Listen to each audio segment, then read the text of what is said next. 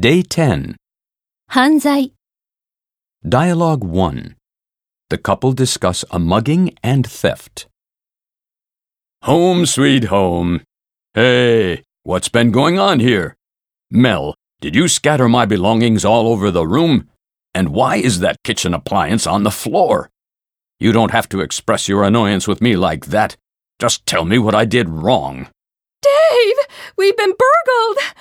Look, there's the imprint of a filthy shoe on the floor. The TV's gone. And even worse, the thief took my adorable teddy bear. Oh, well, the bear's hardly a catastrophe. We can get an identical toy, and the insurance company will pay. But you don't understand. That bear was one of a kind. It belonged to my great grandmother. It's worth a fortune. Look, they've taken my authentic Brad Pitt autograph. Oh dear.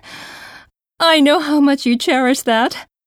Well, at least they didn't get our safe. No, that would devastate our financial situation.